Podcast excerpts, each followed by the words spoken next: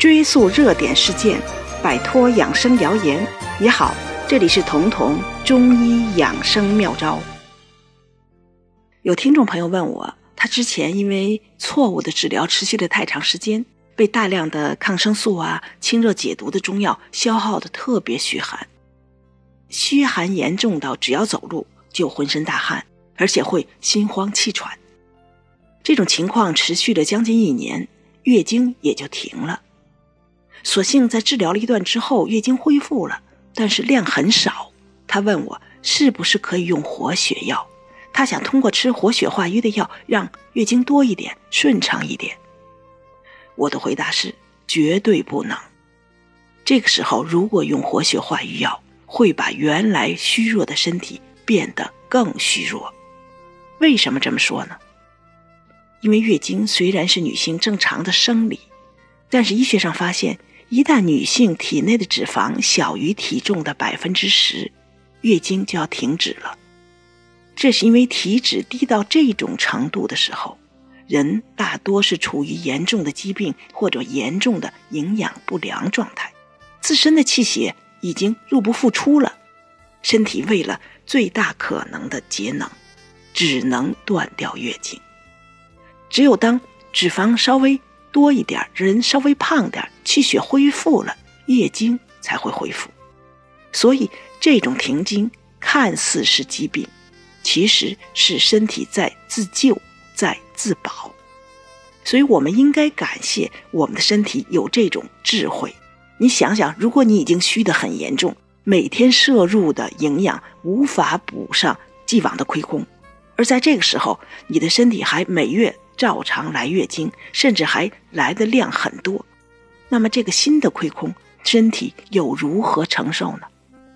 我说的这个出汗的女孩，虽然没有严重的消瘦，但是她已经因为出汗过多，耗伤了身体，内里已经虚到了需要节能来维持的程度，所以她的停经其实是身体已经没有多余的气血和能量保证来保证生殖功能了。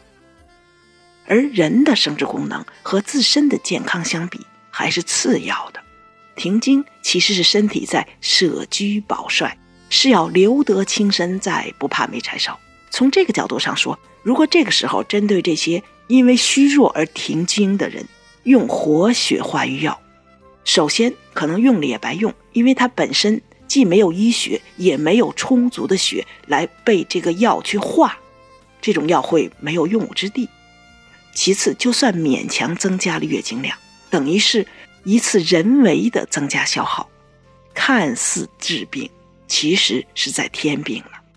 因此，不是只要月经量少就要用活血药去通经的，因为很多人的月经量少是因为血虚，根本无血可瘀，特别是那种月经颜色很淡，那就更是血虚无疑了。这种人。必须先补血，比如东阿阿胶啊、四物汤啊、八珍丸呀，用这些把血补足了，月经自然会正常，你也无需再人为的活血化瘀。这个病例也就提示我们，我们身体的一些病状其实是身体在自救，不一定都是坏事。比如咳嗽、呕吐、腹泻等等。咳嗽其实是呼吸道在排出异物。如果一个人连咳嗽的能力都没有，一般都是病到很重，重到了失去自救的能力了。而很多老年人最后就是因为无力咳嗽而肺部感染加重，直至不治的。所以中医治咳嗽，要不然是清肺止咳，要不然是化痰止咳。清肺化痰其实都是要去除咳嗽的病因，绝对不会单位用一个止咳的，比如说罂粟壳去单纯止咳，那样。就会闭门留寇，让感染排不出去。除非你这咳嗽是因为过敏引起的，是躲不开的过敏源导致的，而且这个咳嗽本身又是特别剧烈，剧烈到影响生活、影响睡眠，那个时候才会在排除感染之后用止咳药，而那也是临时改善症状的一个办法，权宜之计，绝对不是根治之法。呕吐和腹泻也一样。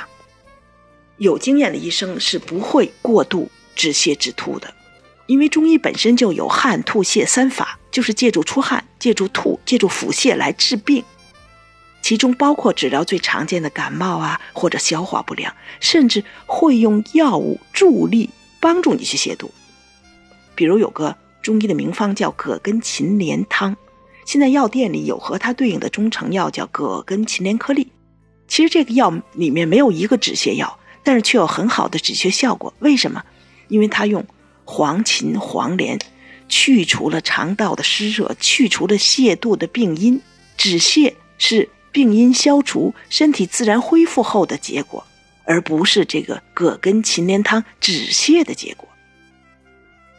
从这个角度上说，不过度医疗指的就是不要过度对身体的自然规律、自然状况。去干涉，包括月经的调理，也要最大可能的顺其自然，而药物只是对自然规律的遵从和辅助而已。